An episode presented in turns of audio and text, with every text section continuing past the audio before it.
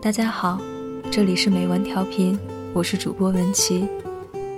今天要和大家分享的文章来自作者刘瑜。独身主义，任何主张加上“主义”这个后缀，就变得恐怖。因为恐怖，人们就避而远之。比如女权主义，谁敢承认自己是女权主义者呢？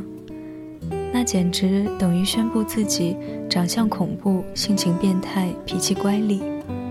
又比如环保主义，保护环境自然是好的，可是要上升到主义的高度，这个这个有专家出来说了，还是要以人为本嘛。大多数人不喜欢强烈的主张，何况是强烈成主义的主张。我也是最近才突破了“主义”这个词的反动外壳，开始打量独身状态里的种种诱惑。那次和西影坐在商场门口的长椅上八卦，他结婚几年了，所以我们自然谈到了他的造 baby 计划。唉，我现在很自私。他说：“想到要把自己的时间精力分给另外一个人，就觉得不甘心，所以暂时不想要孩子。”其实我比你更自私，我就是承认，也是因为不想把时间精力分给另外一个人，所以连结婚都不愿结。一直觉得自己对于婚姻这件事。抱着叶公好龙的态度，一个女人三十了，整个世界都在忧心忡忡的、虎视眈眈的、幸灾乐祸的看着你，等你把自己用跳楼价大甩卖了。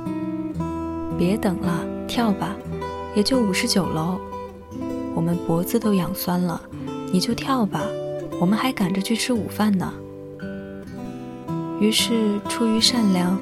这些年来，也配合他们的目光，做出一副急不可耐的样子。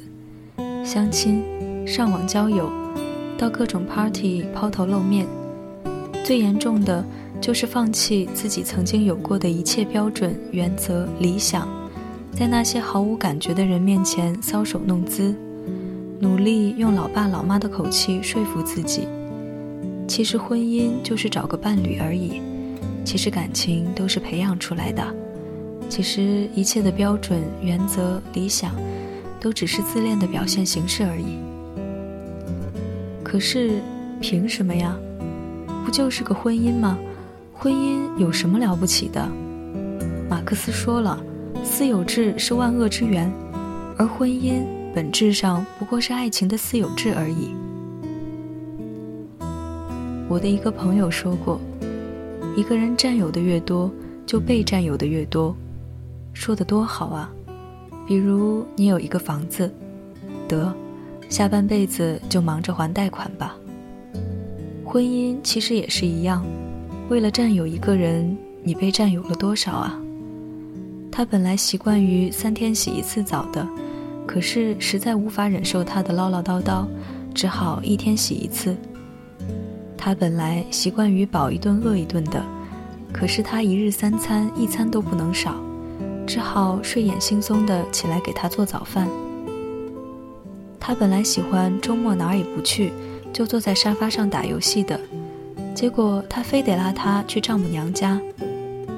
他今晚就想一个人安安静静待着，看看小说，喝喝茶。